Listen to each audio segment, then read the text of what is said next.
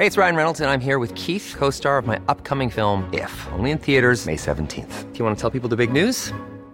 All right, I'll do. Sign up now and you'll get unlimited for $15 a month in six months of Paramount Plus Essential Plan on us. Mintmobile.com slash switch. Upfront payment of $45 equivalent to $15 per month. Unlimited over 40 gigabytes per month. Face lower speeds. Videos at 480p. Active Mint customers by 531.24 get six months of Paramount Plus Essential Plan. Auto renews after six months. Offer ends May 31st, 2024. Separate Paramount Plus registration required. Terms and conditions apply if rated PG. El día que México derrotó a Francia. Pues sí, amigos y amigas de Memorias de Pez, así se titula el vídeo y no, no es un error. Es un episodio de estos curiosos que nos regala la historia. Un conflicto que enfrentó a México contra Francia y una batalla en la que los mexicanos, a base de pundonor, valentía y arrojo, destrozaron a las fuerzas francesas. Así que vamos con ello. El caso es que comenzando la década de 1860, México debía muchísima pasta a varios países europeos, y es que había estado financiándose pidiendo dinerito prestado a otros países como España, Reino Unido o Francia. En total, México debía 80 millones de pesos, 69 millones a Reino Unido, 9 millones a España y 2 millones a Francia. Sin embargo, no eran buenos tiempos económicamente para México. La independencia había reducido el comercio y la multitud de conflictos armados que tuvo el país había debilitado la economía. Así que en 1861 el presidente Benito Juárez decretó la suspensión de pagos de la deuda externa del país. Pues bien, Reino Unido, España y Francia quedaron en Londres y dijeron, oye, aquí hay que hacer algo. Si no nos devuelven el dinero por las buenas, habrá que quitárselo por las malas. Y acordaron montar un ejército compuesto por casi 5.800 españoles al mando del general Prim, 3.000 franceses dirigidos por el contraalmirante Edmond Julien de la Clavière y 700 marines británicos bajo el comando del comodoro Dunlop. Además, los conservadores mexicanos también se empezaron a organizar para asestar un gran golpe desde dentro del gobierno mexicano. Todo esto lo explico un poco más en el vídeo que os dejo en la descripción sobre la historia de México. Sin embargo, Reino Unido y España se retiraron repentinamente de la coalición y dejaron solo a los franceses. ¿Por qué? Bueno, pues la diplomacia mexicana consiguió convencerles de que les pagarían más tarde, y además Reino Unido y España desconfiaban de Francia, ya que estos querían hacer de México su protectorado, estableciendo una monarquía en el país al estilo europeo.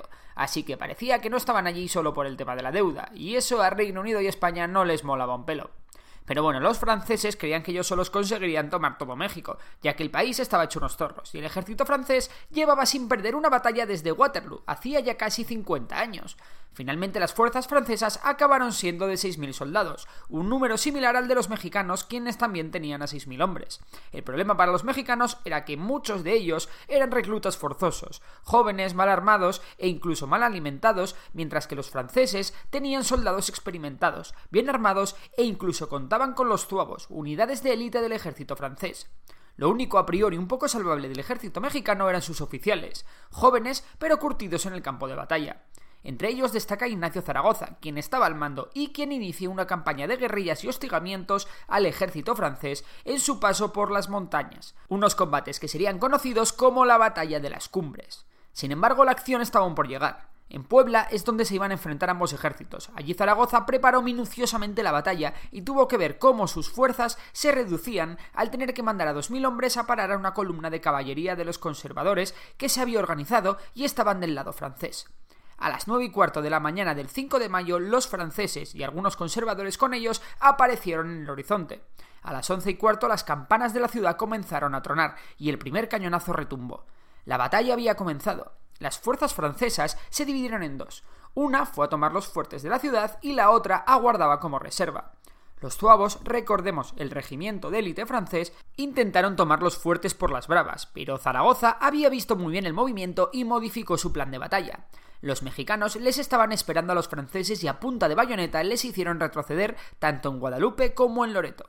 En ese momento el coronel mexicano José Rojo avisó a Antonio Álvarez de que era el tiempo de la caballería mexicana para alcanzar una victoria completa. Los carabineros de Pachuca cargaron sobre los restos de la columna francesa, disparando sus carabinas y lanzando mandobles de sable sobre los franceses, que fueron totalmente rechazados.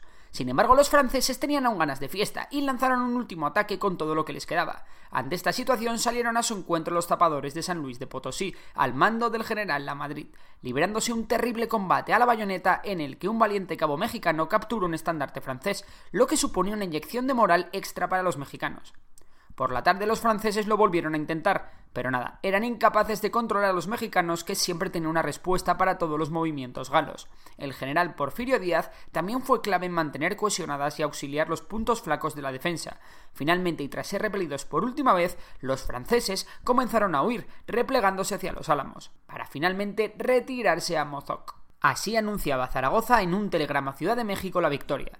Las armas del Supremo Gobierno se han cubierto de gloria. El enemigo ha hecho esfuerzos supremos para apoderarse del Cerro de Guadalupe, que atacó por el oriente de izquierda y derecha durante tres horas. Fue rechazado tres veces en completa dispersión y en estos momentos está formado en batalla fuerte de más de 4.000 hombres frente al Cerro de Guadalupe fuera de tiro. No lo bato como desearía porque el gobierno sabe que no tengo para ello fuerza bastante. Calculo la pérdida del enemigo que llegó hasta los fosos de Guadalupe en su ataque en 600 o 700 entre muertos y heridos. 400 habremos tenido nosotros. Señor presidente, estoy muy contento con el comportamiento de mis generales y soldados. Todos se han portado bien. Los franceses han llevado una lección muy severa, pero en obsequio de la verdad diré que se han batido como bravos, muriendo una gran parte de ellos en los fosos de las trincheras de Guadalupe. Sea para bien, señor presidente, deseo que nuestra patria querida, hoy tan desgraciada, sea feliz y respetada de todas las naciones. El 5 de septiembre de ese mismo año, el general Zaragoza contrajo tifus y falleció tres días después. Desde entonces, el 5 de mayo es una fecha importantísima para los mexicanos, motivo de fiesta que representa lo que pasa si se olvidan las divisiones y se actúa con valor y dedicación, pese a tenerlo todo en contra. La guerra entre México y Francia no acabó ahí. Francia consiguió hacerse fuerte enviando un ejército mucho mayor al año siguiente, pero con el tiempo la guerra la acabaría ganando México. La batalla de Puebla fue el primer disparo de una lucha histórica. ¿Y a ti qué te ha parecido? ¿Conoces alguna otra victoria mexicana? Si os ha gustado el vídeo ya sabéis que podéis suscribiros al canal, darle a like y si queréis apoyarnos a tope tenéis nuestro Patreon con un montón de sorpresas. También podéis seguir a Memorias de Pez en Facebook e Instagram. Un saludo a todos y hasta la próxima.